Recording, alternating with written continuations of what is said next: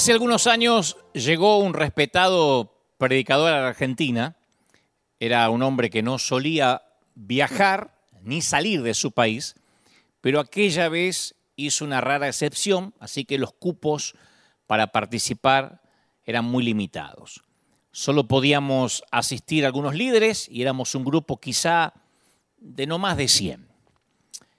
Y yo recuerdo que aquella mañana saludó el hombre al liderazgo y fue directo al hueso de la cuestión y dijo, caballeros, no tengo mucho tiempo ni se los haré perder a ustedes, así que le diré lo que Dios me dijo. Y a continuación mencionó que el gran problema de la mayoría de nuestras iglesias, o los que estamos, o las iglesias con las cuales estábamos trabajando, dijo, han orado en lugar de obedecer. Y por eso la oración no funciona. Orar por un avivamiento mientras se ignoran los preceptos escritos en la Biblia es desperdiciar palabras y tiempo. Y finalmente dijo una frase que jamás voy a olvidar, de hecho eh, la convertí en un axioma para el resto de mi vida. Él dijo, la oración llegará a ser eficaz solo cuando dejemos de usarla como un sustituto para la obediencia. La oración será eficaz solo cuando dejemos de usarla como un sustituto para la obediencia. Y aquel viejo predicador no estaba tan alejado de la verdad, porque si observamos la teología y la práctica de la iglesia en el mundo, vamos a notar que siempre aparecen movimientos nuevos y que llegan a ser enormemente populares y sobreviven durante un par de años, capaz un poquito más, para luego desaparecer en el olvido. Y en el camino, cada uno de estos movimientos o, teologías novedosas cautivan y enlistan a una gran cantidad de cristianos, incluyendo su tiempo, su energía, sus finanzas. Y después es frustrante invertir una gran cantidad de recursos personales en algo que termina produciendo poco fruto, especialmente cuando notamos que lo que hemos hecho no produce nada en proporción al tamaño de la inversión. El Señor dijo en Mateo 7:16, por sus frutos los conoceréis. El fruto siempre habla más que las palabras. ¿Por qué? Porque el fruto tiene tres inconfundibles características. Es visible porque puede ser visto y medido. Número dos, tiene una de dos condiciones, es bueno o es malo.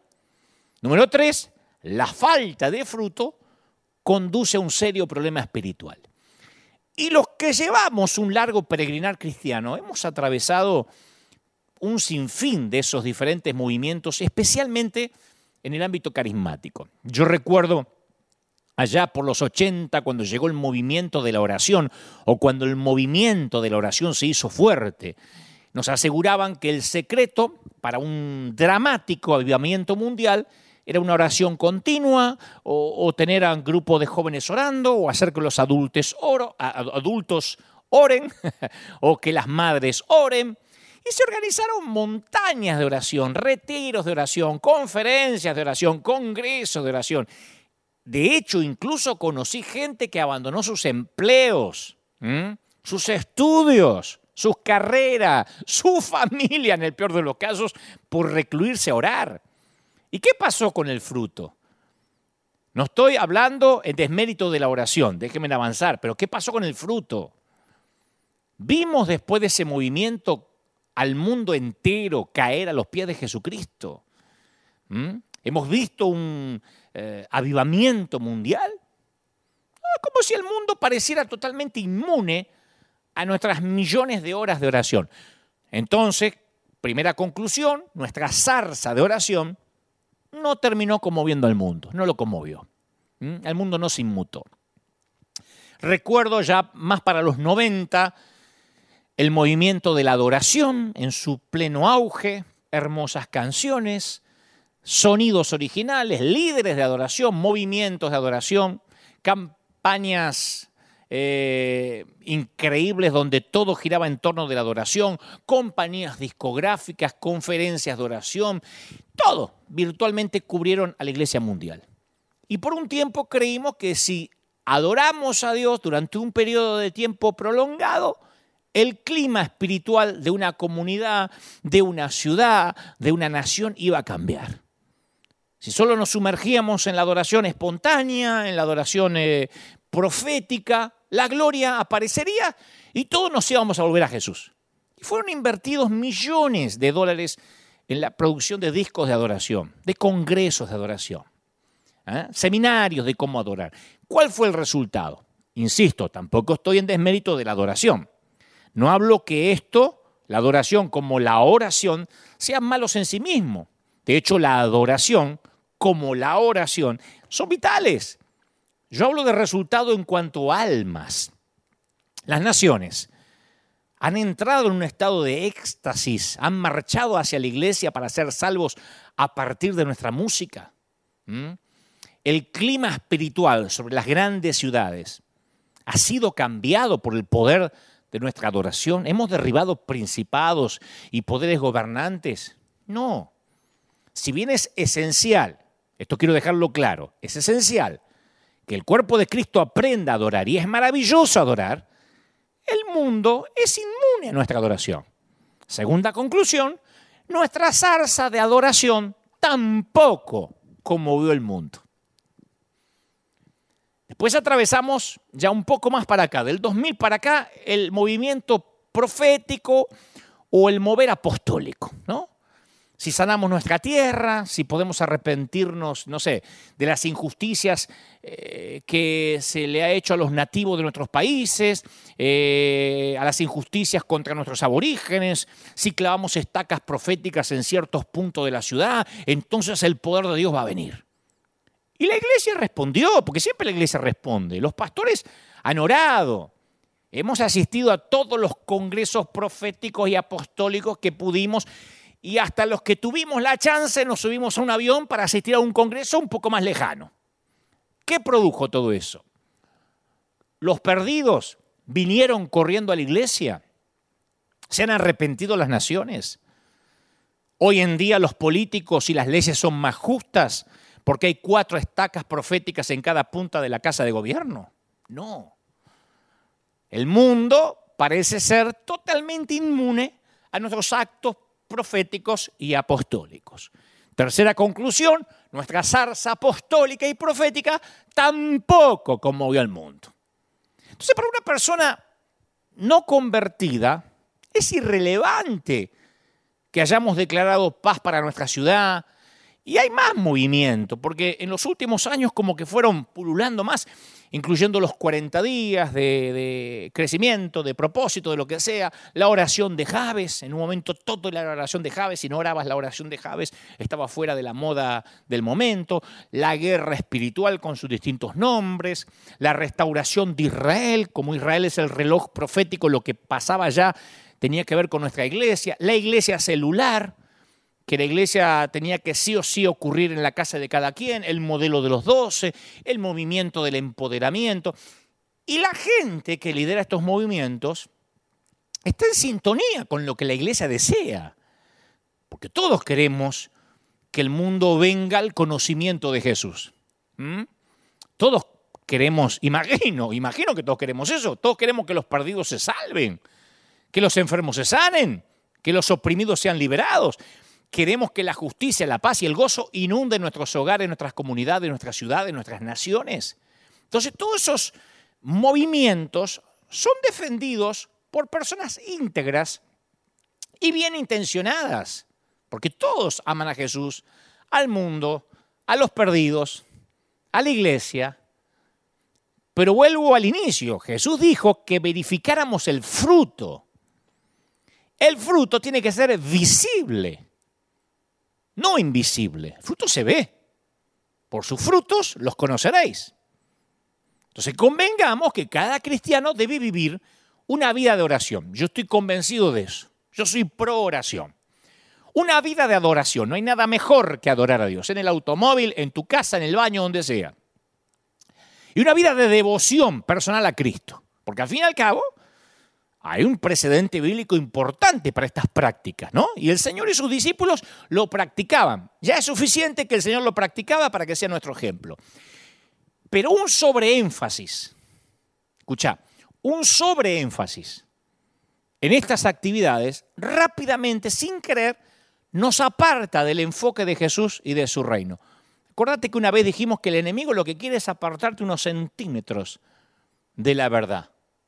No te va a plantear algo totalmente opuesto porque lo rechazarías de plano. Pero se mueve unos centímetros de, del centro de lo que deberíamos creer.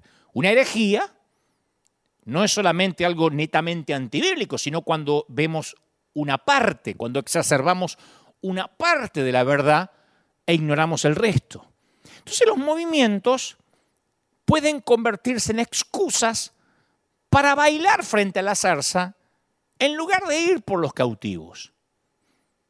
Y honestamente la razón por la que estos movimientos son tan populares y nos gustan tanto es porque de alguna forma, mira cómo te lo voy a decir, y me incluyo, ¿eh?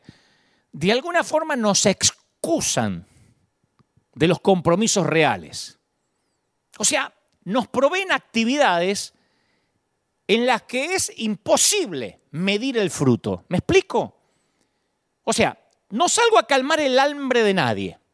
No me comprometo con el vecino, no me comprometo con el de la esquina, pero eso sí, estoy orando, estoy haciendo cadenas de oración por los pobres de África.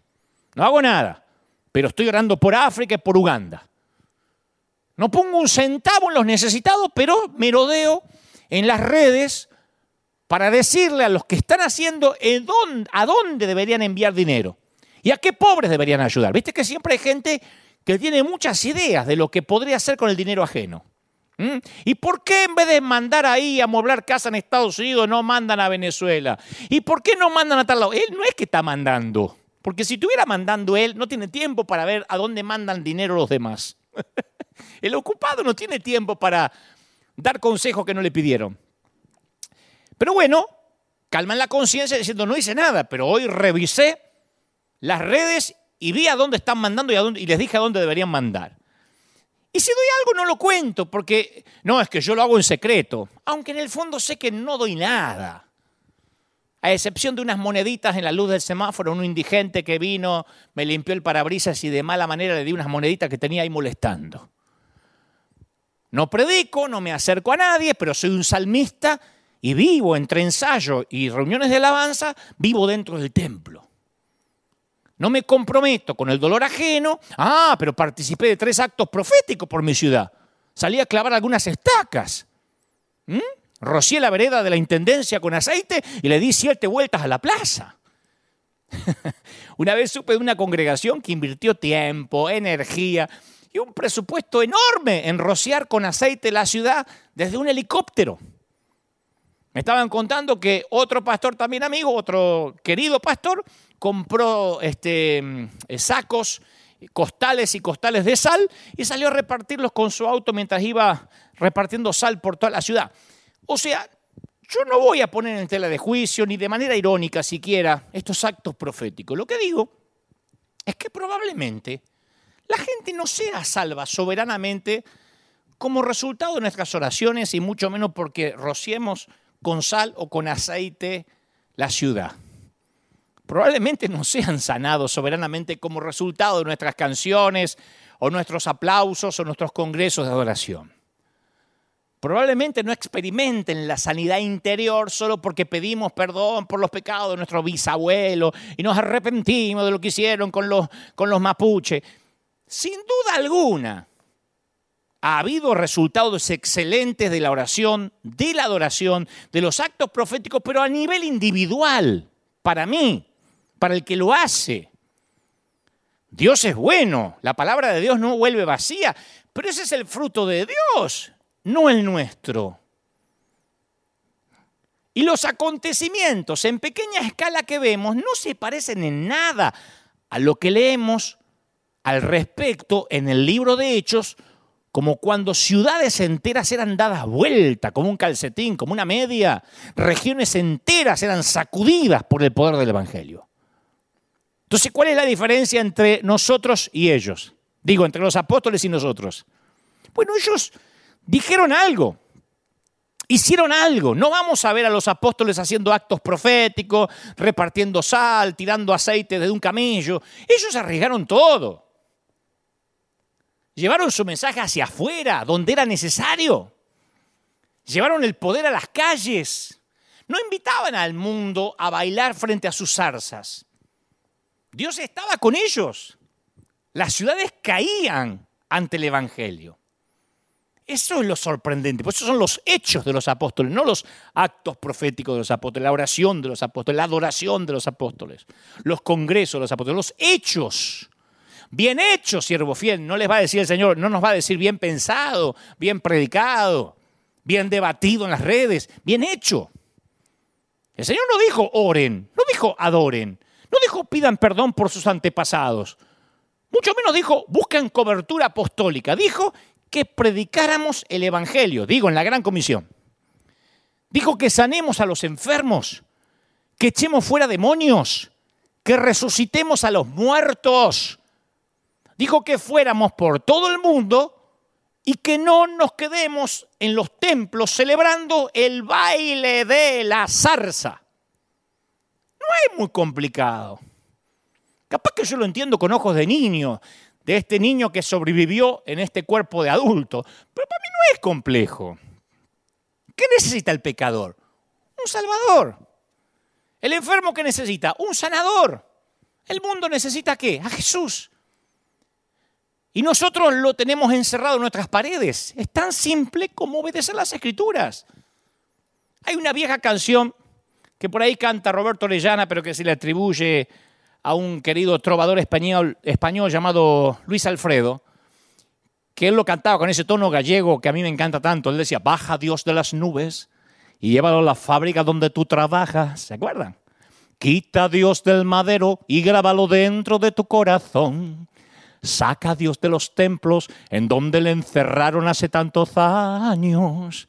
Déjalo libre en las plazas y también en el mercado del pueblo, porque Dios no está muerto y si pensáis que Él está muerto, equivocado, equivocado, equivocado estáis. Yo me crié cantando esa canción, repitiéndola hasta con el tono gallego. Saca a Dios de los templos. Entonces, no ores para obedecer. No necesitas adorar a Dios durante un mes para entender este mensaje. Y dudo dudo que el hecho de realizar un acto profético sea necesario para cumplir la directiva de Mateo 10, 7.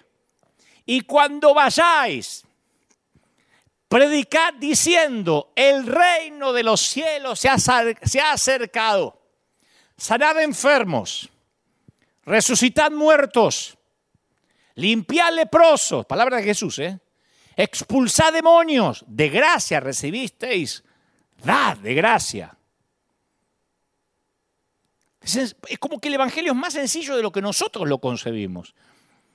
Vos decís, pero ¿te parece sencillo resucitar muertos? Me parece sencillo confiar en el Señor, en lo que nos mandó a hacer y no inventar cosas que no nos mandó a hacer para reemplazar las que sí nos mandó a hacer. Si la gente tiene un encuentro real con el Señor, no hace falta ningún programa, ningún mantenimiento, ningún seguimiento. Me van a liquidar por esto, pero no hace falta ninguna consolidación. No estoy en contra del crecimiento del cristiano. Digo que no hace falta rematar la venta si tuvo un encuentro real con el Señor. Yo a través de toda la Biblia, lo dijimos muchas veces, creo que fue en el mensaje Vacas Sagradas, jamás encontré a ninguna persona que la escritura mencione que haya tenido un encuentro real con Dios y luego se haya apartado o enfriado. ¿Viste la famosa frase, se enfrió el hermano? Yo no encuentro, a menos que esté muerto. Viste que los cadáveres se suelen enfriar, si no, no se enfrían. No encuentro algo como que si no lo solidificamos, a Pablo se nos enfría, vuelve a ser Saulo. Una vez que experimentas al Señor en su gloria, ya no le puedes dar la espalda. Y, esto ya no es un argumento o una doctrina, ya es una experiencia. Por eso que el apóstol Pablo decía, yo sé en quién he creído. En su carta, segunda de Timoteo 1.12, yo sé en quién he creído. Desafortunadamente, muchas personas en la iglesia dicen, yo sé, yo sé acerca de quién me han hablado. O sea, que no lo han conocido de primera mano, de primera mano. Han escuchado de él y son en cierta forma, como dice un querido predicador, nietos de Dios. O sea, tienen una relación vicaria con el Señor. Una razón por la cual la gente sale de las iglesias por la puerta de atrás o se generan esas, iglesias que se llaman puertas giratorias porque la gente entra y sale todo el tiempo, que se van tan rápido como entran por la puerta delantera, es porque han tenido un encuentro con el hombre en lugar de un encuentro verdadero con Dios. Entonces creo que necesitamos más que nunca experiencias como la del camino a Damasco. Obviamente de Saulo transformado en Pablo, aunque sean solo 30 segundos. 30 segundos de cielos abiertos transforman a un perseguidor, a un terrorista, en un gran apóstol. la gente, yo la comprendo, digo al ateo, al que llega a la iglesia buscando eh, un cambio de vida, se, se desilusiona cuando nuestras congregaciones ven muy poco de Dios y mucho del hombre. No sé cuándo vamos a aprender que si las personas son atraídas a la fe mediante argumentos, venga a esta iglesia porque le damos tal cosa, venga a esta iglesia porque le damos tal otra, venga a esta iglesia porque hay buena música, porque aquí hay buen aroma, porque aquí nos vestimos bien, porque no, qué sé yo, porque puede venir en chancletas, en chancla, en ojota. Si llegan a la fe con argumentos, con la misma facilidad se van a alejar de la fe, también con argumentos.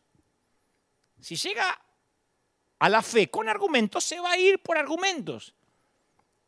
Entonces la gente se puede sentir atraída por nuestra buena música, claro que sí, por eso la tenemos también, para adorar, y porque suena bonito, un buen ensayo, músicos excelentes, pero la gente si llega solo por eso va a permanecer interesada solo mientras la música dure. Y no podemos competir con el mundo en áreas donde su gente es tanto o más competente que nosotros.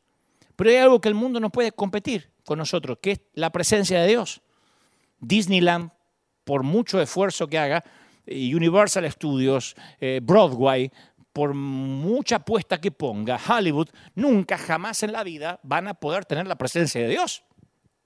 ¿Y la gente dónde va a correr y permanecer? Donde esté la presencia de Dios. Segunda de Crónicas 7, 14 dice, si se humillare mi pueblo, ¿te acordás? Sobre el cual mi nombre es invocado.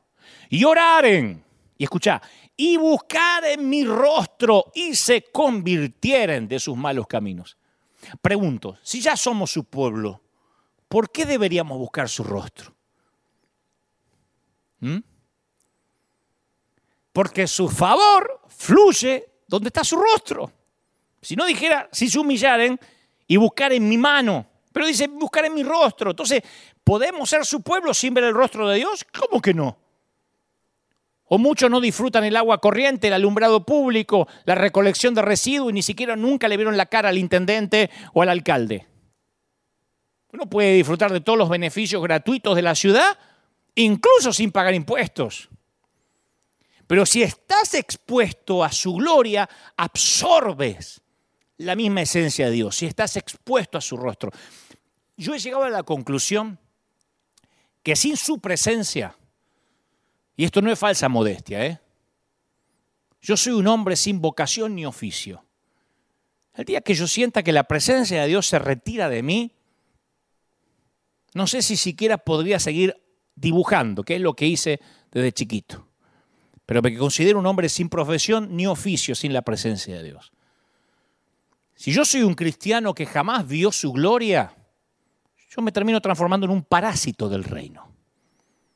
¿Qué es un parásito? Lo que te decía hoy, alguien que se consume todos los recursos y no paga impuestos, alguien que le cuesta al Estado, alguien que está esperando que el Estado le dé gratis o que, lo que es peor, alguien que trabajó, se lo quiten para dárselo a él. ¿Eso qué es? Eso es un parásito del sistema, que no está interesado en conocer a quien le brinda esos recursos.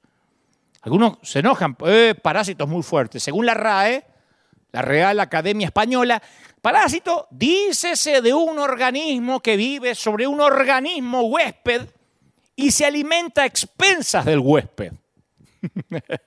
Yo le agregaría mentes pequeñas y estrechas que viven solo de criticar a los demás sin mover un solo dedo en sembrar o ayudar a otros, pero que tienen mucha opinión de cómo debería hacerse. Está lleno de la gente así. Larvas que merodean en las redes alimentándose de otros seres vivos. Buitres carroñeros a los que les fascina arrancar las vísceras de un soldado compañero herido. Y si alguien dice, pero qué duro, che. No, el Señor le llamaba hipócritas, víboras, sepulcros, generación adúltera. Éxodo 33, 18 relata que Moisés hizo una oración audaz. Moisés no quería ser parásito. Moisés no quería los recursos de Dios y no conocer al Dios de los recursos. Entonces, es un profeta que hace la petición más grande que el hombre jamás haya hecho nunca a Dios. La más grande muestra de fe que jamás se haya oído. Dijo Moisés, te ruego que me muestres tu gloria. Ah, me pone la piel de pollo, de gallina, solo de, de recordar esta oración. Entonces, cuando Moisés le pidió a Dios que le mostrara su gloria, él ya tenía el diseño del tabernáculo, del tabernáculo. Había comenzado a construir algo que era demasiado grande para ser terminado en una generación y él dijo, yo no voy a esperar a terminar esto para ver si el Señor me muestra la gloria. Yo quiero que Dios me muestre la gloria ahora. Muéstrame tu gloria. A mí me gusta cómo lo dijo alguna vez el príncipe de los predicadores Spurgeon. Él dijo, palabras más o palabras menos, dijo, si Moisés hubiera pedido un carro de fuego para que se lo llevaran un torbellino al cielo, o si hubiese pedido que dividiera las crecidas de las aguas y ahogara la caballería de una nación, o si hubiese pedido al omnipotente que enviara fuego del cielo, no sé, para consumir ejércitos enteros, hubiera encontrado un paralelo a su oración. Gente o profetas que hicieron oraciones similares. Pero cuando hace esta petición, te ruego que me muestres tu gloria, dice Spurgeon, o dijo Spurgeon, se levanta a solas. Un gigante entre gigantes, un coloso, incluso en aquellos tiempos de hombres poderosos. Su petición rebasa la de cualquier otro hombre. Te ruego que me muestres tu gloria. Y entre las, dice, dice Spurgeon, culmina diciendo, entre las elevadas cumbres y climas de las oraciones humanas, este es el punto culminante, el lugar más sublime al que podía, podría ascender la ambición de la fe. Estoy atónito que el mismo Moisés fuera tan valiente como para suplicar un favor tan maravilloso. Y yo adhiero a lo que Spurgeon predicaba respecto a Moisés. Como un hombre se atreve a decir, yo quiero ver tu gloria, quiero más. Ahí fue cuando el Señor le dijo, no puede Moisés. Y le da una razón que se nos escapa. ¿eh? Le dice, tendrías que estar muerto para poder verla. no se lo dice de esa manera, pero le dice, ningún hombre vivo podrá ver mi gloria. Ningún hombre puede ver mi gloria y sobrevivir. Uno de nuestros problemas es que siempre que logramos buenos servicios de adoración o buenos congresos o una buena iglesia, sentimos que hay un avivamiento y ahí inmediatamente tendemos a acampar en ese lugar. Tenemos esa tendencia. La misma de Pedro de querer construir una ramada para cada uno de los que aparecen allí, en lugar de morir a nuestro ego y salir a obedecer, que es lo que tuvo que hacer Moisés cuando se le presentó la zarza, morir a su ego a, que era torpe de lengua, a que era un proscripto de la ley, a que había matado a un egipcio, a que lo iban a liquidar. Tuvo que morir a su ego, a sus razones y salir. Si no, serían capítulos y capítulos de la vida de Moisés frente a la zarza. Fue solo un episodio y salió. Entonces nuestro delirio emocional, a veces por una breve visitación del otro mundo, nos sentimos abrumados y nos distraemos de nuestro propósito divino. Y eso en el mejor de los casos, ¿eh? porque conozco gente que si no encuentra una zarza tiende a encender una con un fósforo humano, con un cerillo, con tal de retener a la gente alrededor de la, de la danza religiosa. Entonces en algún punto desobedecemos a la comisión divina para ponernos a bailar alrededor de nuestras zarzas ardientes. ¿Me explico? Quedamos tan atrapados contemplando lo que ocurre con la zarza que nunca regresamos a Egipto a liberar los cautivos. Nos quedamos perdiendo tiempo frente a la zarza. Pero como, como llegamos a la conclusión hoy cuando comenzamos el mensaje, nuestra zarza no libera al pueblo de la esclavitud. Nuestra zarza, por muy bonita que sea, nuestros congresos proféticos, apostólicos, de empoderamiento, de adoración, no liberan a los cautivos.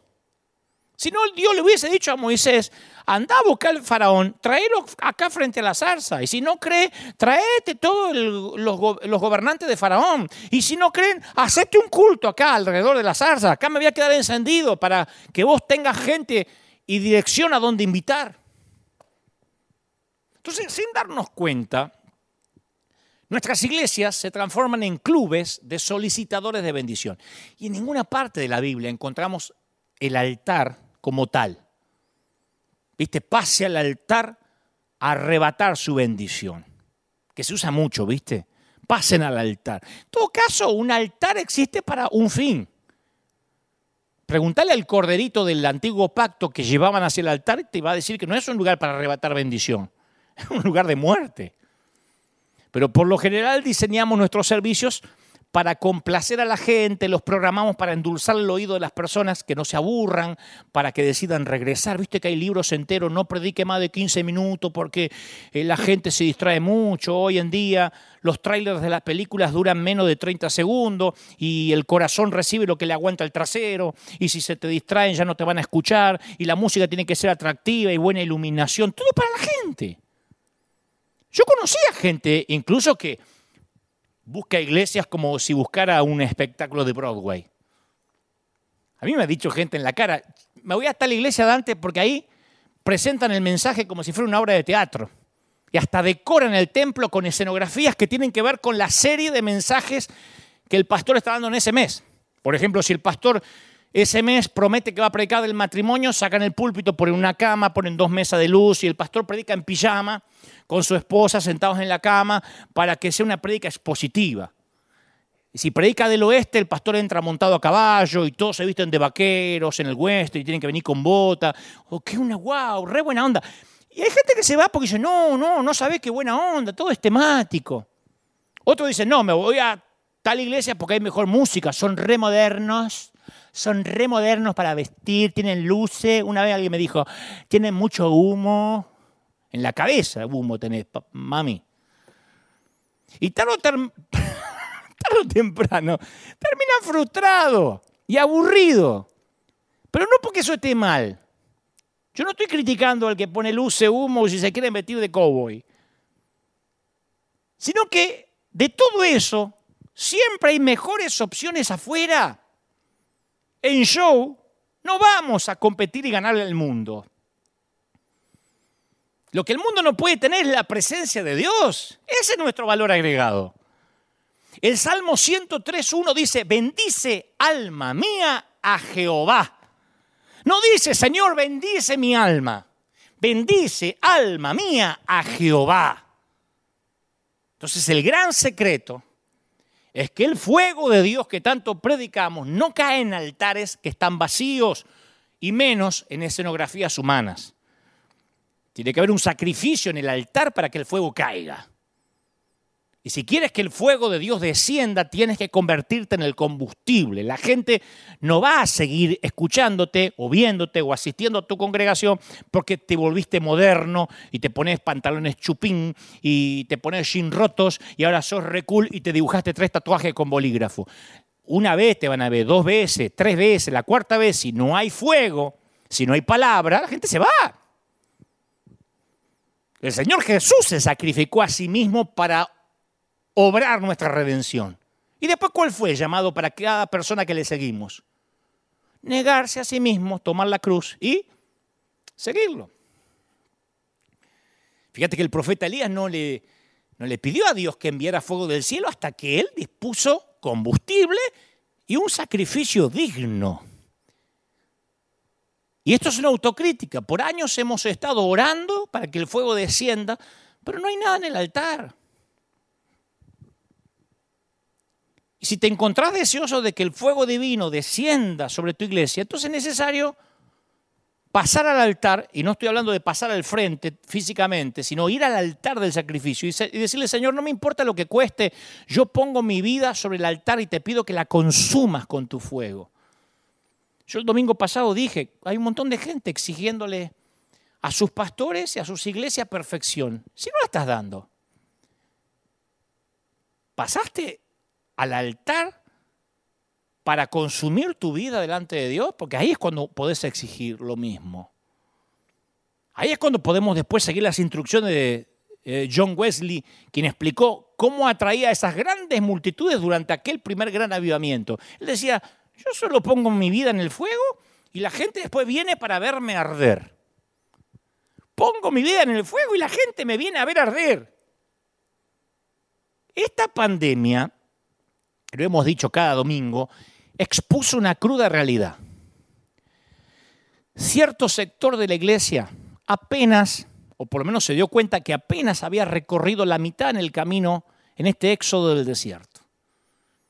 Muchos se dieron cuenta que estaban acampados al pie del monte Sinaí, igual que los hijos de Israel, como se narra en el libro de Éxodo. Y es obvio que muchos llegaron al punto en donde van a tener que tomar una decisión. ¿Huimos o entramos? ¿Nos metemos o nos vamos? Yo estoy convencido que en este momento hay mucha gente del otro lado que están en el monte de la decisión.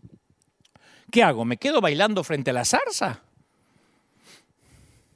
¿O avanzo? Cuando se vuelvan a abrir todos los templos sin restricciones, ¿vuelvo a la iglesia a bailar frente a la zarza, a meterme de nuevo de lleno a hacer un montón de cosas y a llenarme de actividad de culto lunes, martes, miércoles, jueves, viernes, sábado, domingo, menos los lunes, todos los días y a hacer cosas y a danzar y agarro el pandereto y agarro esto y lo otro y me pongo a, a servir al Señor y a saludar en la puerta y a predicar y a meterme en la célula, empiezo a bailar otra vez frente a la zarza o entiendo el Evangelio de otra forma. Capaz que estamos satisfechos con las tablas de la revelación, la sabiduría cincelada por Dios mismo, con algunas cosas que él hizo en el desierto, el maná, las codornices, el agua en la roca. Pero aquí y ahora hemos llegado al monte de la decisión, a la proverbial bifurcación del camino. Él comenzó a ser en nosotros, iglesia amada, un pueblo especial. Ese fue el propósito de la larga jornada a través del desierto. Dios hacía un pueblo de quienes no eran un pueblo. El apóstol Pedro escribió en Primera de Pedro 2, ah, versículo 10, Vosotros, dijo Pedro, que en otro tiempo no erais pueblo, pero que ahora sois pueblo de Dios, que en otro tiempo no habías alcanzado misericordia, pero ahora habéis alcanzado misericordia. O sea, Dios tomó a esclavos, a siervos inútiles, no tenían educación, ni mucho menos autoestima, y plantó en ellos su propio carácter. Y puso su nombre en ellos. Lo sacó de Egipto y le dijo, ahora voy a hacer de ustedes un pueblo. Y no caigas en el error de pensar que ese lugar al que iban era solamente un punto físico en el mapa. Aunque la tierra prometida era, la, tierra física, digo, era parte del pacto, él les ofreció lo que a ningún otro pueblo del planeta en ese tiempo. Éxodo 19:10 dice, y Jehová dijo a Moisés, ve, escucha, ve al pueblo, santifícalos hoy y mañana, que laven los vestidos y estén preparados para el día tercero, porque el tercer día Jehová descenderá a ojos de todo el pueblo sobre el monte Sinaí. Todo el pueblo lo iba a ver. Cuando suene largamente la bocina van a subir al monte. Yo me voy a encontrar con ellos. Oh, mira qué propuesta. Aunque la primera generación de israelitas se reunió alrededor del monte, y ahí es cuando decidieron creerle a los espías cobardes y se apartaron del camino hacia la tierra prometida, acordate que la causa real de su fracaso se encontraba precisamente allí, al pie del monte Sinaí. En el, al pie del monte Sinaí era donde sus, sus padres le habían creído a los 10 espías, al reporte negativo. De igual modo, Dios les dijo que quería tener una relación de intimidad con ellos, para que no dudaran como hicieron con el informe de los espías. Te lo voy a poner así. Los padres de esa gente creyeron a los diez en vez de a Josué y Caleb. ¿Se acuerdan la historia? Ahora Dios, al pie del mismo monte, dice, les voy a dar una oportunidad. No les voy a mandar espías que vengan a traer un reporte positivo. Ahora les voy a hablar yo. Está bien, si no confías en el hombre, de ahora en más confiarás en mí, dice Dios. Se acabaron los intermediarios. ¿Qué es lo que Dios nos dijo durante todo el 2020? Estoy cansado de los intermediarios. Dice, bueno, yo te voy a hablar. El gran tema es si tenemos un buen par de zapatos o zapatillas para aceptar ese desafío. Porque Éxodo 20, 18 dice que finalmente Dios cumple. Aparecen truenos, relámpagos, y todo el pueblo observaba el estruendo, los relámpagos, el sonido de la bocina, el monte que humeaba, imagínate. Y viéndolo el pueblo, empezaron a temblar, se pusieron de lejos. Y le dijeron a Moisés, no, no, no, no, mira, Moisés, estuvimos pensándolo acá con los muchachos. Mejor, habla vos con Dios. Y nosotros oiremos. Que no hable Dios con nosotros porque vamos a morir, seguro que vamos a morir. Y Moisés respondió al pueblo, no temáis, sonsos. Dios los está probando para, para, para, para que ustedes tengan temor de Él, pero para que no pequen. No los quiere consumir, no tengan miedo. Pero la Biblia dice que el pueblo se quedó a lo lejos y Moisés se acercó a la oscuridad en la cual estaba Dios. Se metió en la nube huyeron de su presencia en vez de buscarla hasta alcanzarla, como hizo Moisés. Viste que hay gente que prefiere con Dios un respeto distante antes que una relación íntima. ¿Vos crees en Dios? Sí, claro, eh, un ser superior. ¿Tener relación con Él? No, no, no, no, no, no, no, yo no estoy para eso. y ahí huyeron de Dios y exigieron que Moisés haga de intermediario entre ellos el mal que ha sufrido la iglesia a través de toda su historia. Hoy yo voy a defender a la pastoral, mi viejo. Viste que le pegamos a los pastores, pero que, es un sinvergüenza, que ya soy un chanta, que el otro anda a traer la plata. Y los que por años les pedimos que sean los intermediarios, orá, para eso sos pastor y predicar el domingo lo que Dios dice para mí. Preferimos la intermediación de un hombre a una relación personal y directa con el Señor. Y yo no estoy diciendo que no hay que congregarse, estoy hablando de relación. Después, claro, los hombres fallan. ¿Por qué? Porque todos los hombres somos falibles. Y ahí nos defraudamos. Que la iglesia me abandonó, que dónde están los pastores en esta pandemia, que no me vinieron a ver. Y, y permitimos que un temor carnal, inspirado por el enemigo, nos impida una intimidad directa con Dios. Muchos en esta pandemia dijeron, yo me acerqué a Dios como nunca, estoy orando como nunca antes, siento la presencia de Dios como antes, como nunca antes. Pero esto de no querer meterse en la presencia de Dios es edénico, ¿eh? Esto data del huerto, Adán y Eva se escondieron, Dios anhelaba una dulce comunión con ellos y los tipos se ocultaron. Algunos eruditos bíblicos creen que cuando los israelitas acamparon en el monte Sinaí, estaban a pocos días de marcha de la tierra prometida. ¿Sabes cuál fue la única razón por la cual fueron demorados? Por su renuencia a estrechar su relación con Dios. Amamos los intermediarios. Nos quejamos de los apóstoles, de los líderes, de los evangelistas, que allá la iglesia, aquella falsa doctrina. Amamos los intermediarios porque no tenemos que tener el trabajo de orar nosotros. Y hay algo que es peor, algunos aman ser los intermediarios. Por eso hay tanta gente confundida escuchando a profetas de turno, ¿viste? Hay profetas reales y hay otros que no. Y hay gente que pone cualquier estupidez en YouTube y ya hay un montón de evangélicos. En serio, en serio, en serio. Uy, viste, dice que este es el anticristo, dice que ahora Biden, dice que no, Trump, no, dice que el otro, no, dice que Maduro, dice porque aman los intermediarios. Entonces cualquier pone cualquier estupidez y hay un montón abajo asustados. Queremos ver sin entrometernos. ¿Sabes qué es ver sin entrometerte? ¿Sabes qué es ver sin compromiso? Pornografía espiritual. Quiero gozarme, pero solo viendo. Pretendemos ser boyeristas de la fe ajena. Boyeristas. Y necesitamos decir, yo tengo que encerrarme bajo llave hasta que yo mismo oiga la voz de Dios. Todo el tiempo, a mí me llegan profecías, pero de todo el mundo. Dios me dijo una palabra para Dante. Y acepte, hermano, sea humilde, porque Dios puede hablar a través de un burro. ¿Cómo Dios me va a hablar a través de un burro si hablé con él esta mañana? ¿Qué hace Dios? ¿Está jugando con los burros? Estoy harto de palabras proféticas que me mandan todo el mundo. Si yo tengo que escuchar palabras proféticas de cada uno que se levanta con un problema en el estómago o que tuvo indigestión y que vio vacas volando toda la noche y me da una profecía y me la manda por mail, la tengo que escuchar y creer, es porque no tengo comunión propia con Dios. Y si no tengo comunión propia con Dios, me tengo que retirar por lo menos de este oficio. ¿Cómo te voy a decir, Dios me dijo que te diga tal cosa si después me van a llegar profecías de todos lados? Y ahí cuando sacamos frases de contexto, pero que en la abundancia de consejeros está la sabiduría, sí, esos son consejos, no profecías. Hasta le concedemos una importancia a la lectura de la palabra que es muy importante.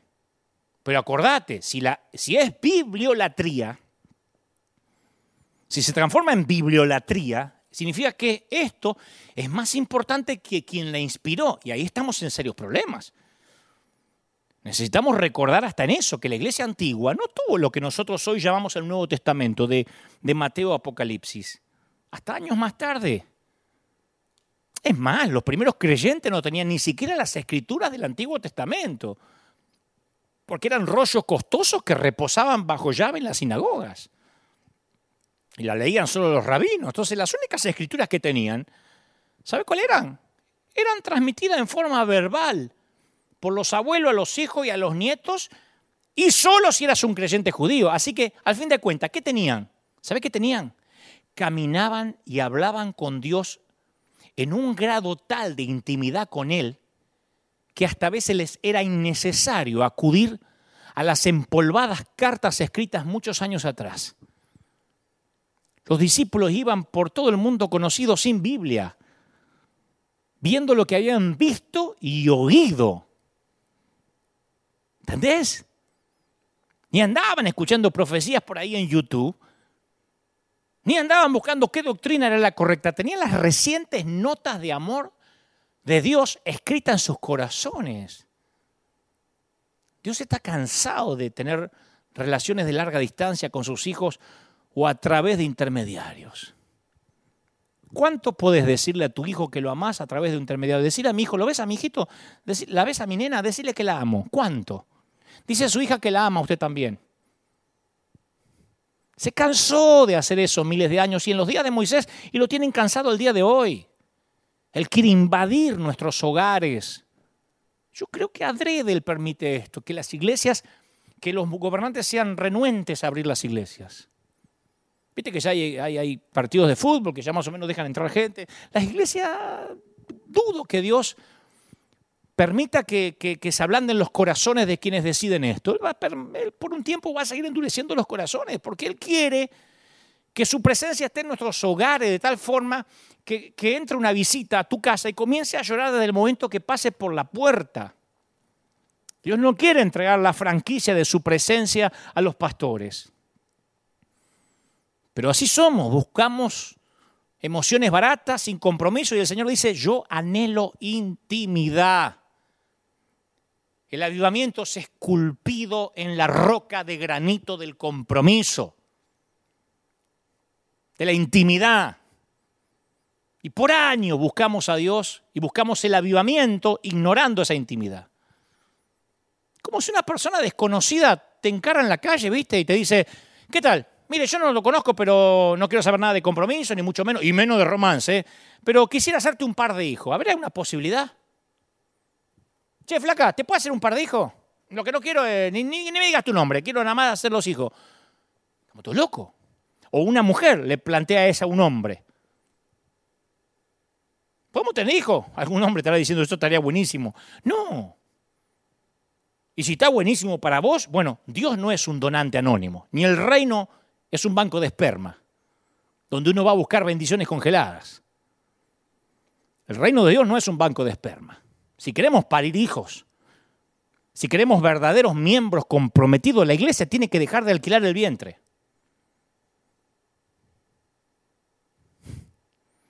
A veces somos el equivalente espiritual de una familia con disfunción familiar. La iglesia tiene que dejar, tenemos, tenemos, tenemos, yo no estoy hablando de afuera, ¿eh? Lo que me da autoridad es que estoy adentro y que amo la iglesia y que, he transitado la iglesia hace 50 años. La iglesia tiene que dejar de parecer una madre soltera. La gente se cansó de entrar a nuestros templos y notar que hay un padre ausente. Está todo menos Dios.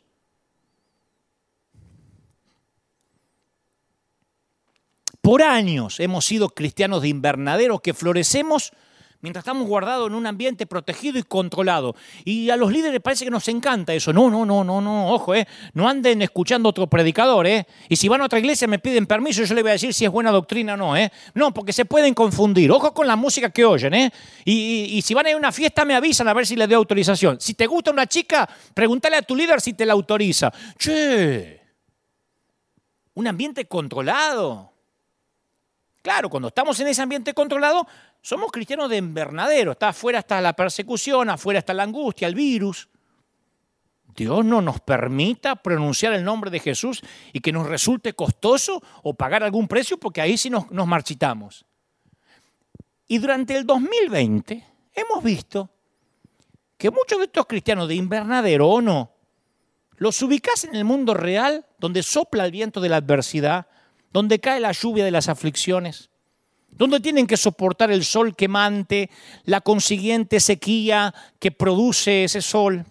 Y ahí entonces descubren que nunca desarrollaron un sistema de raíces en el invernadero, no tienen raíces. No saben la cantidad de gente que me ha escrito diciendo, desde que se cerró la iglesia yo me fui al mundo. No tenían raíces. Tienen unos bonsai. Miles de cristianos cuestionaron su fe por tres gotas de moco, cuestionaron su fe. Tuvimos que redefinir algunos de nuestros criterios o conceptos de lo que significaba ser salvo, porque algunos pensaban que ser salvo era ir mucho a la iglesia. Y si se requiere congregarse seguido para comprobar que la presencia de Dios está en nuestra vida, entonces mi percepción que los cristianos perseguidos seguramente no tienen a Dios, porque ellos no se pueden congregar. ¿Cómo pueden tenerlo si no poseen seminarios bíblicos ni coros? Estoy hablando en países comunistas o países donde el evangelio es prohibido. No tienen coro, no tienen la música de moda en la adoración. No les llega el último tema de Hilson, no les llega. No tienen aire acondicionado, no tienen mujeres, no tienen cuidado de niños, tienen santuarios alfombrados, no tienen equipo de consejeros. ¿Sabes cuál es el ambiente de adoración? Si son descubiertos realizando un servicio de adoración, tienen que pagar un precio terrible con su vida o con cárcel, en el mejor de los casos. Entonces el verdadero crecimiento de la iglesia, ya sea en libertad o en persecución, es el resultado de una sola cosa, el íntimo conocimiento del Dios vivo. Che, hay una generación entera que no conoce a Dios. Se está cumpliendo aquella palabra si se levantó una generación que no conocía al Dios de sus padres. Por la forma en que hablan en las redes algunos evangélicos, me doy cuenta que hay una generación entera que no conoce a Dios insultan sin problema. Por un partido político te arrancan los ojos. En Argentina hay más kirchneristas y macristas que cristianos. O sea, son cristianos, pero no le toqué su lado de la grieta porque te liquidan y te insultan. Y como eso, en toda América Latina. Acá en Estados Unidos ni te cuento. Si sos republicano, el cristiano eh, demócrata te liquida. Y si sos demócrata, el cristiano republicano te liquida. O sea, una generación que no conoce a Dios, no tuvo un encuentro real con Dios. Si no, no puedes odiar. No puedes llenarte de resentimiento. Dios le dijo a Moisés, ningún hombre verá mi rostro estando vivo. Cuando Dios nos dice eso a nosotros, la mayoría de nosotros nos conformamos con realizar nuestras tareas religiosas. Ah, bueno, entonces no lo puedo ver. No, porque si estás vivo no me puedes ver. Bueno, y. Y cuando descubrimos que para obtener tesoros más profundos de Dios hay que matar el ego, hay que matar el orgullo, hay que matar nuestro lugar de la grieta, nuestro denominacionalismo, ahí suspendemos la búsqueda. Ah, si tengo que matar, tampoco soy estúpido, tampoco por, por mirar la gloria de Dios voy a renunciar a todo. Moisés, en cambio, persistió. El Señor le dijo, no puedes, Moisés, solo los muertos ven mi rostro. Y Moisés no se quedó ahí. Por desgracia, la iglesia sí. Sería más fácil para este hombre sentirse satisfecho con la primera respuesta, pero no lo hizo. Moisés solo quería a Dios. ¿Sabes cuándo sostuvo esta conversación con Dios Moisés? Ya cuando los israelitas habían dado la espalda al Señor. Cuando, cuando les pidió el Señor que se acerquen al monte Sinaí. Ahí fue que Moisés tuvo esta charla. Fue, acuérdate que fue Moisés de manera osada que se internó en la nube de su presencia. Moisés entraba a menudo en la nube que ocultaba la bendita presencia en el tabernáculo de reunión y de alguna manera quería más. Mientras Moisés buscaba a Dios en la cima de la montaña, en representación de los hijos de Israel, su hermano Aarón, el sumo sacerdote, cedía a la opinión pública y accedía a fabricar un ídolo, un becerro de oro, para que los israelitas adoraran como su Dios. Entonces los tipos se entregaron a adorar a ese Dios, mientras que Moisés observaba el dedo de Dios que inscribía la ley, cincelaba la ley en las tablas de piedra. Fue después de este episodio que Dios le dijo a Moisés, está bien, le voy a permitir a los israelitas entrar a la tierra prometida. Mirá qué amor tenía Dios. Pero van a hacerlo con un ángel. Ya tengo el ángel elegido y todo. Yo no subiré en medio de ti. Éxodo 33, 3. Este fue mi primer mensaje en el estadio Vélez Arfield de Argentina en el año 1996, el 14 de diciembre de 1996. Mi mejor, mi, mi, no sé si mi mejor, pero mi primer gran mensaje en público, antes de las redes, antes de los miles de, de live. Yo no subiré en medio de ti porque eres pueblo de dura cerviz, no sea que te consuman el camino. Éxodo 33, 3. Claro, Moisés vio y experimentó los milagros, la provisión sobrenatural de Dios junto con los demás israelitas. Escucha, el Nilo convertido en sangre, el aire plagado de mosquitos, la tierra colapsada de ranas, capas de langostas, oscuridad al mediodía. ¿Qué más? Cosechas golpeadas por el granizo, funerales de los primogénitos, maná, llovieron codornices, brotó agua de una roca, todo lo vio Moisés. Y la iglesia nuestra también ha experimentado milagros, tal vez en una pequeña medida. Pero Moisés comprendió que es bueno tener a Dios con uno, pero que es mejor que Dios vaya con uno. Moisés dijo, o vas con todos nosotros, o no nos hagas salir de acá, déjanos morir acá. Si no vienes con nosotros, ¿cómo vamos a saber tu pueblo y yo que contamos con tu favor? Ay, a mí me pone la piel de gallina esto. Y esta frase me encanta, me encanta esta pregunta. ¿En qué seríamos diferentes de los demás pueblos de la tierra? El ángel va ahí con nosotros. Otro por un ángel, ¿sabe cómo agarra viaje? ¿Qué ángel me vas a mandar? Dale, quedamos así, papi, mándame el ángel. Este dijo, no. ¿Qué diferencia vamos a tener con los demás pueblos de la tierra? ¿De qué nos vamos a diferenciar de los multiniveles, de Angway, de Herbalife, de los seguidores de Chopra, de los veganos y los hippies? Vamos a hacer la misma cosa. Y Dios le dice, está bien, voy a hacer lo que me pides, le dijo el Señor a Moisés, porque cuentas con mi favor y te considero mi amigo. Éxodo 33, 15, te considero mi amigo. A Dios lo conmovió que Moisés dice, no, no, no, no, no, con vos si no yo no me voy a ningún lado. En sentido metafórico, Dios decía, Moisés, yo te doy los dones, te mando el ángel. Y Moisés dice, no me mandes el ángel, yo no quiero tus dones, yo te quiero a vos. ¿Qué ángel?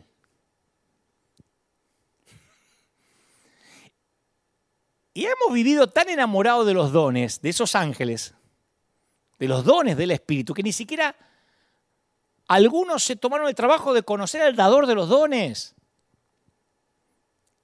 Dios me dijo que voy a predicar a las multitudes. Estás enamorado de las multitudes, no del Dios de las multitudes. Por eso no las ves. Nos divertimos tanto jugando con los dones de Dios que olvidamos a quién los da. Entonces lo mejor que podemos hacer es poner a un lado los dones por tiempo suficiente y sentarnos al lado del Padre y recostarnos como Juan en su regazo. No busque las manos de Dios, busca su rostro. Como dijo alguien, nadie, nadie puede buscar el rostro de Dios y conservar el suyo. ¿eh? No puede buscar el rostro de Dios y conservar el tuyo. Uno de dos.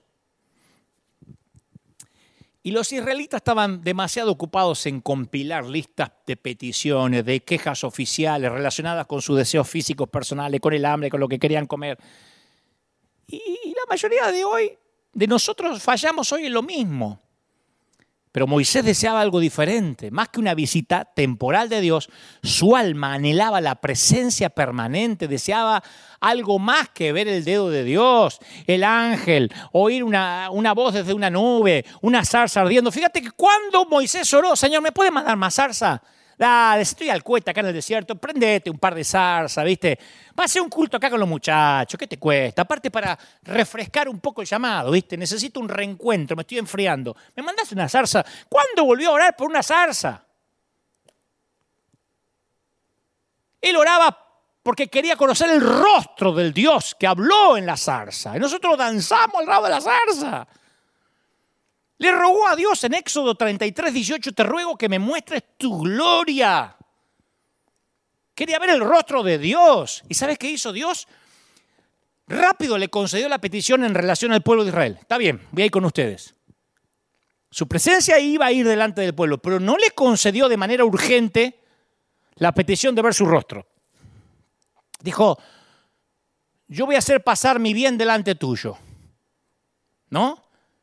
Y le explicó a Moisés, no vas a poder ver mi rostro porque no me verá hombre y vivirá. Si me ves, te tengo que liquidar, te vas a morir.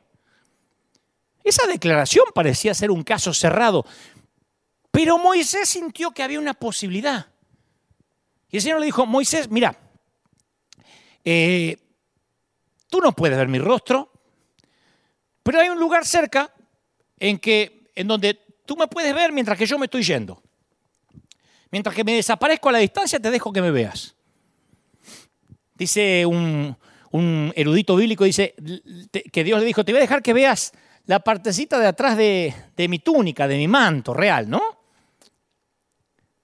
El Señor le dijo, Moisés, presentate en la cumbre del monte a la mañana siguiente, yo te voy a esconder en la, en la hendidura, en la, ¿cómo es?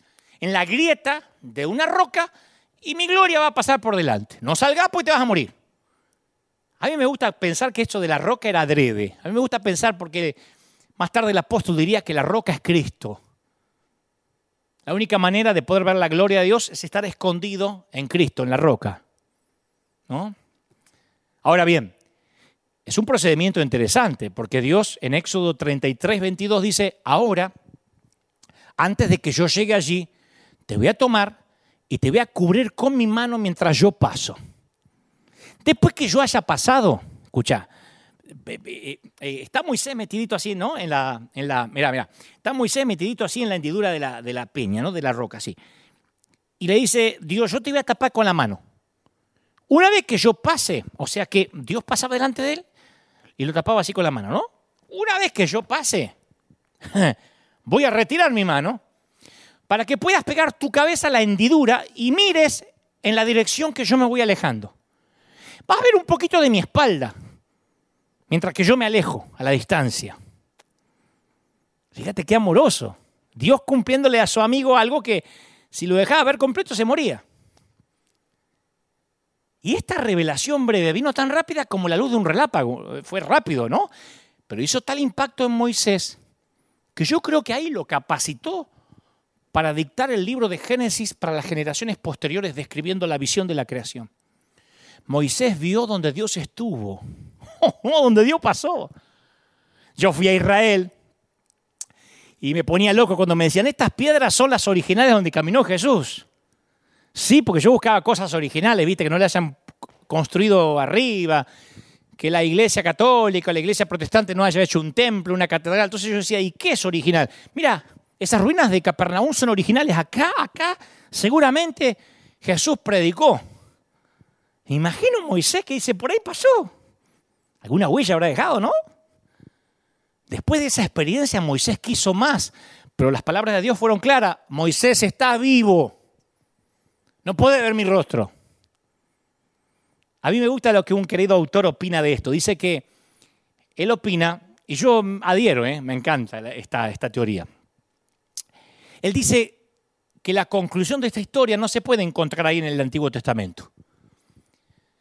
Para saber cómo termina esta historia es necesario dar un salto de 1500 años hacia adelante en el tiempo, hacia una nueva era, a un nuevo pacto, para encontrar ahí la respuesta a la oración de Moisés. Moisés tenía un hambre insaciable, la cual yo creo que hizo que él hiciera esta oración inolvidable, esa oración que pedía ver la gloria de Dios. Dios dijo, no, vas a ver mi espalda, mi, cara no la vas a ver. Pero esa oración continuó su eco, resonó en los oídos de Dios.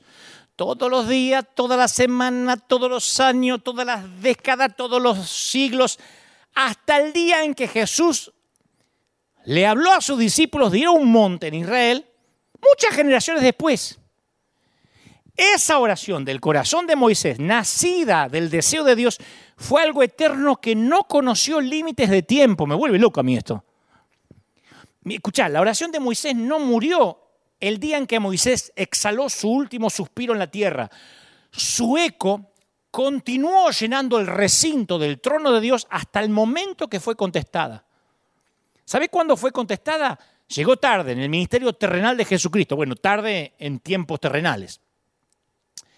El día que Jesús llamó aparte a tres de sus más fieles seguidores para que lo acompañen a la cima de la montaña. Se llevó a tres de sus discípulos y comenzó a orar. Yo estoy convencido que los discípulos del primer siglo no eran diferentes a los de ahora, ¿eh? porque parece que todos se quedan dormidos durante los servicios de oración.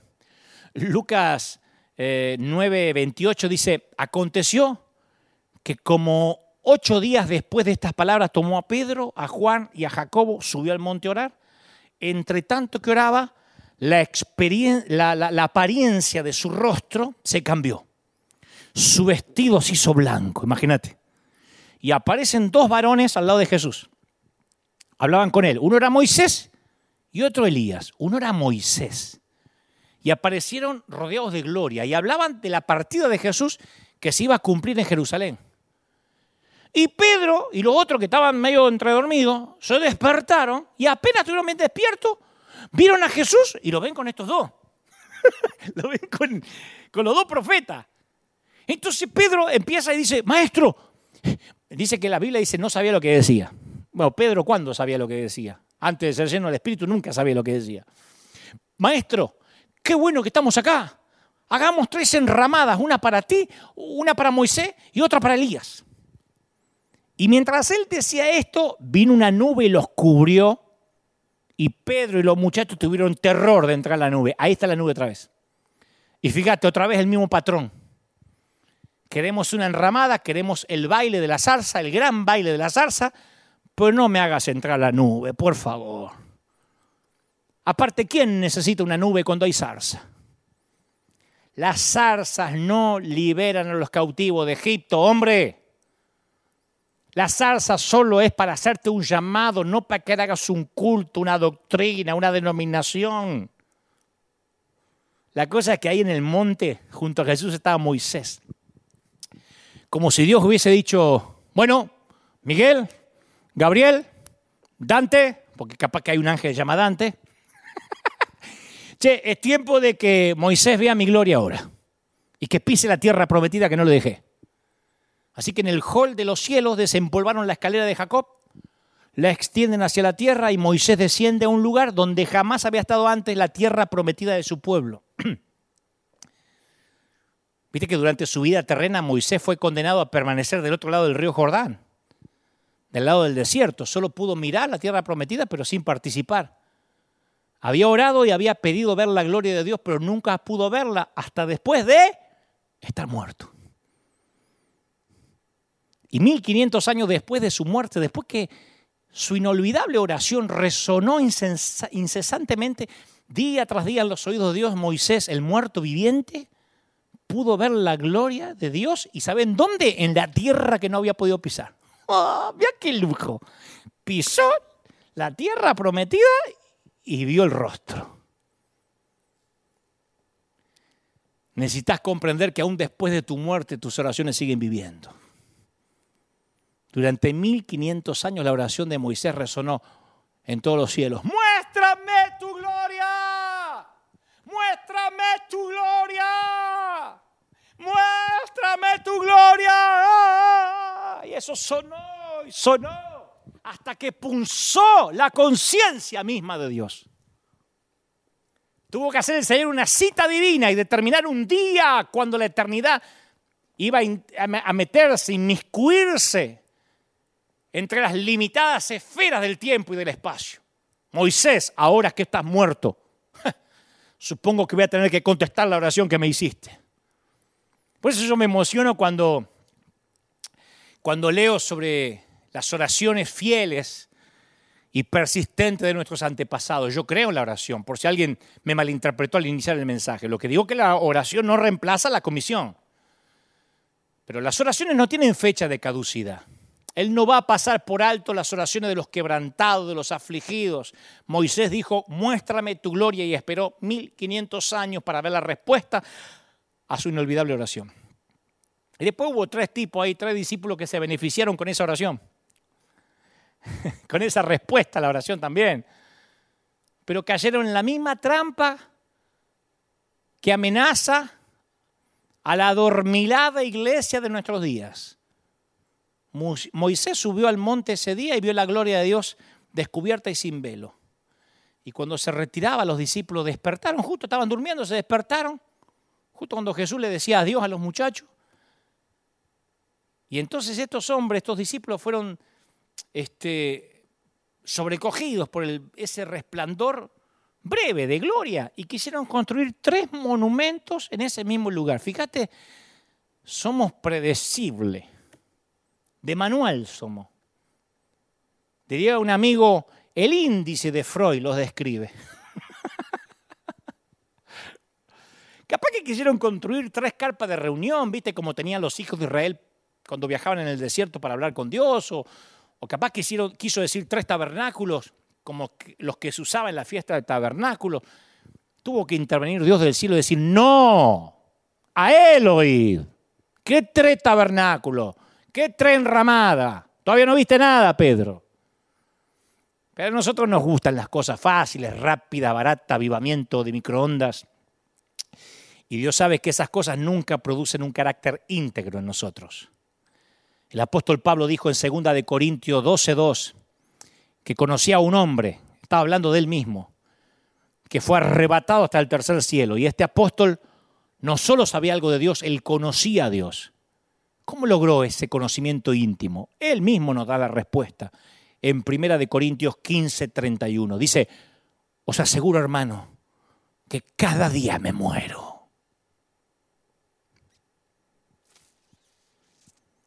Y nosotros buscamos el honor sin dolor, la ganancia sin pena, la, la corona sin cruz. ¿Sabes por qué estás escuchando este mensaje? Porque Dios te guió a hacerlo. Yo creo que alguien hizo una oración inolvidable algún día en algún lugar. Oró por vos y dijo que escuche a un predicador o a aquel flaco, capaz que me conocía, capaz que no, pero esta cita es el resultado de una oración de alguien. Pero también podría ocurrir que evadas la muerte de tu orgullo, que trates de escapar de, de la muerte de tu ego y, huyas del altar del sacrificio que Dios está poniendo delante tuyo. Tampoco te preocupes, ¿eh?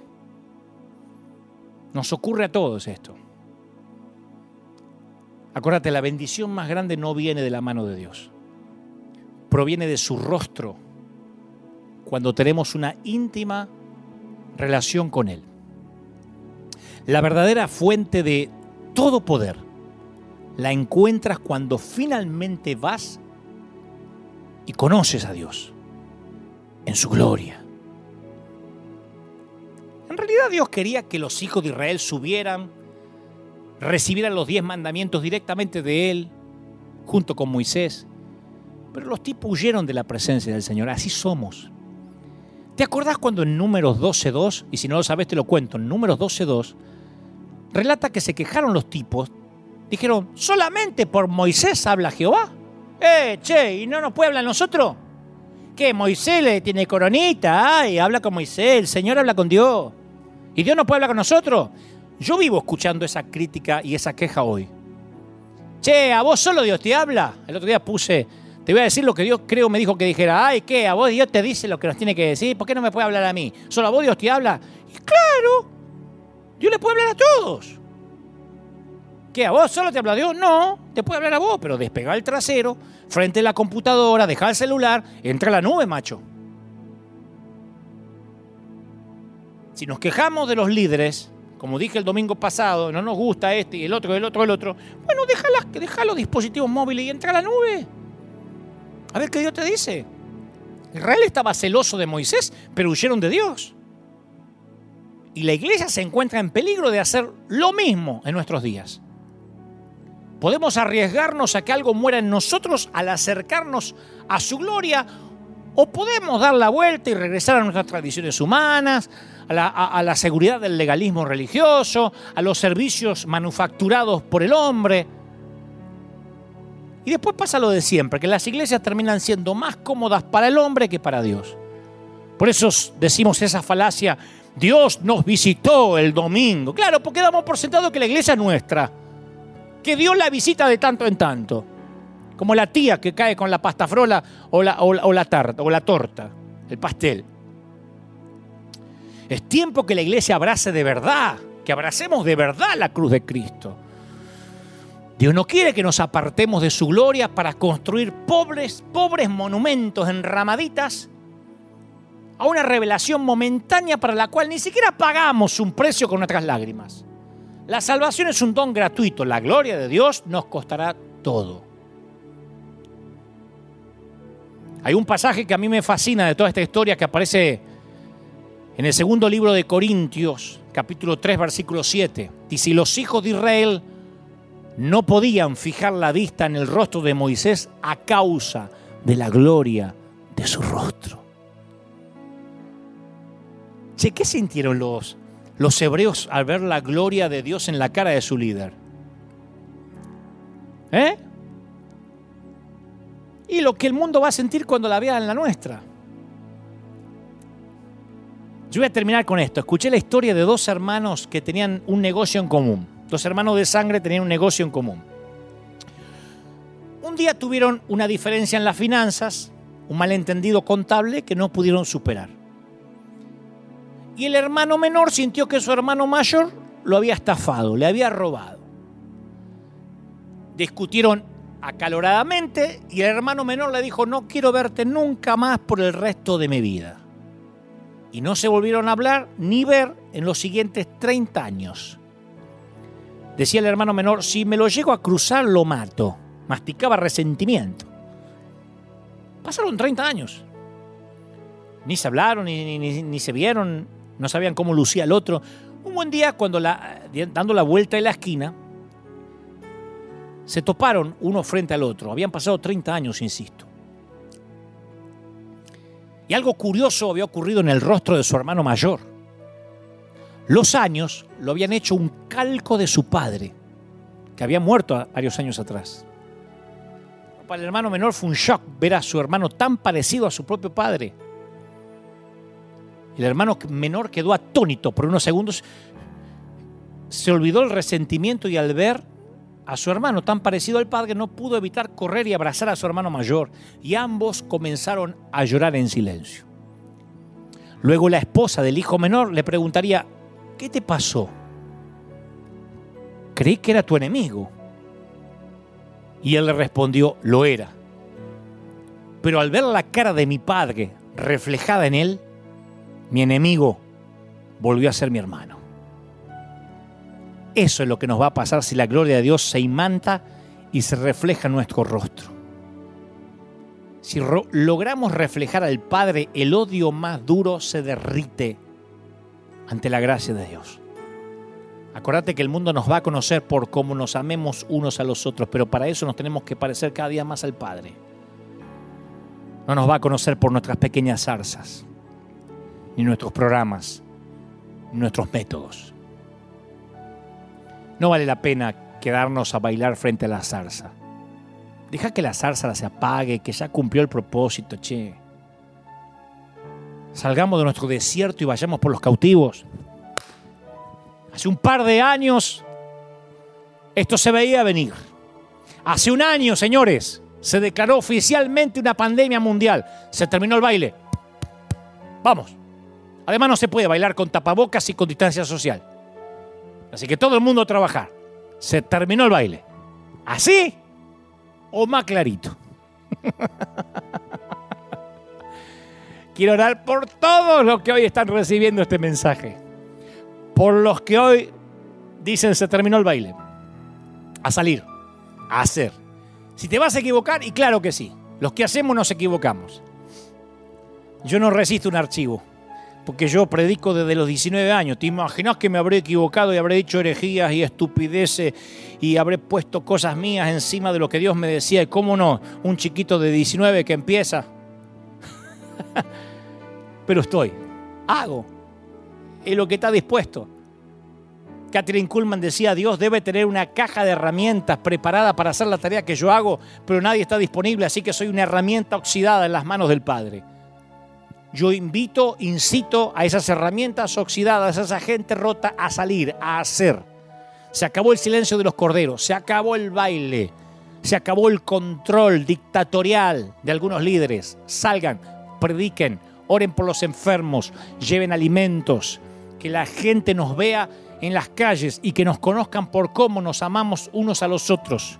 Que cuando te digan a qué iglesia pertenece, le pueda decir, no importa, busquen una iglesia donde se predique a Cristo apenas termine esto y allí adoren al Señor y salgan ustedes también a predicar. De gracia recibieron, de gracia vayan a dar. Como hacemos nosotros, que llevamos comida y alimento a todas partes y no estamos planificando poner un anexo en ninguna parte, ni que nos manden los diezmos, ni ofrecer paternidad.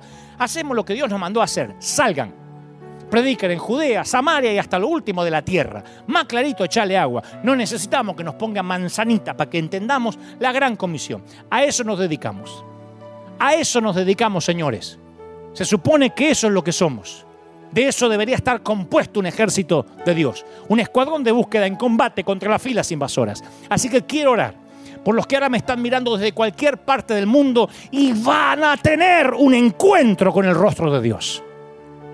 Cuando termine este servicio, si no soy mañana, en cualquier momento, dile, Señor, yo quiero tener un encuentro contigo de verdad. No más nieto de Dios, no más espiritualidad prestada, no más raquitismo espiritual, no más enfriamiento. Y Dios me dice que te diga, que te diga, los mejores días vienen sobre ti. No termina este mes sin que tengas un encuentro con Él. Oro por los que por primera vez están recibiendo al Señor. Independientemente si eres católico, musulmán, ateo, judío, no me importa qué religión tienes o si no la tienes. Te ama el Señor. Y Él quiere anotar tu nombre en el libro de la vida y entrar a vivir contigo. Lo único que tienes que hacer es, Señor, entra en mi vida, quiero conocerte. El Señor se derrite cuando alguien le dice, yo quiero conocerte, Señor. Y después, ¿qué hay que hacer? Nada. Dejar que Él cene contigo. Dejar que Él se revele a tu corazón. Te vas a enamorar todos los días un poco más, te cuento, ¿eh? Porque los que estamos realmente en esto es porque tuvimos 20, 10, 30 segundos de cielos abiertos y, una, y un encuentro real con Dios. Y cuando tienes un encuentro real con Dios, no hay nada que te separe, ni lo ancho, ni lo profundo, ni lo presente, ni lo porvenir, ni los principados, ni los potestades. Nada te separa del gran amor del Señor. Estás agarrado ahí como garrapata. como piojo al cabello. No hay nada que te, despegue del Señor. Porque amas, porque tienes una relación intensa, verdadera, única. Te ama el Señor. Te ama príncipe, te ama princesa. Y van a salir un montón a decir por ahí, no escuche más a este porque te dice tal cosa. Vos haces lo que te diga tu corazón. Pero fundamentalmente, agarrate de Dios, aferrate a Él, que te ama el Señor te bendigo. Que el Señor haga resplandecer su rostro sobre ti. Que Él bendiga tu entrada y tu salida, tu acostarte y tu levantarte, tus horas de trabajo y tus horas de descanso. Que te dé el mejor año. Que el 2021 sea el año del encuentro, del encuentro real que tengas con el Señor. Te bendice. Iglesia River, amada iglesia local. Te ama el Señor, te quiere. Gracias por estar firme como talón de oso, como siempre, sembrando, donando, respaldando, orando y fundamentalmente haciendo. Porque señores, esto es iglesia. ¿Acaso existe otra manera? Chau, nos vemos la semana que viene aquí. Dios mediante, si Él no dice otra cosa, a la misma hora y por supuesto en el mismo dispositivo. Chao, hasta la próxima.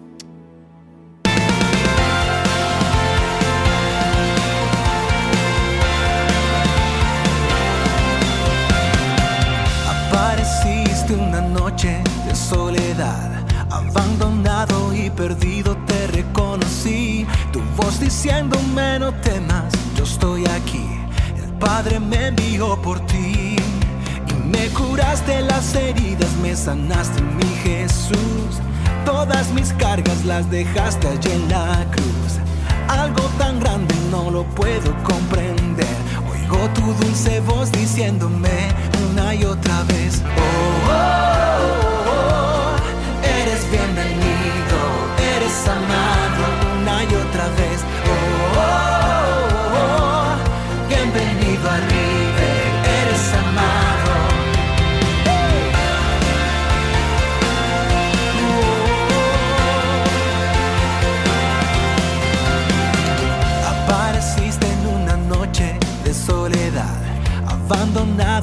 Perdido te reconocí. Tu voz diciéndome no temas, estoy aquí. El Padre me envió por ti y me curaste las heridas, me sanaste mi Jesús. Todas mis cargas las dejaste allí en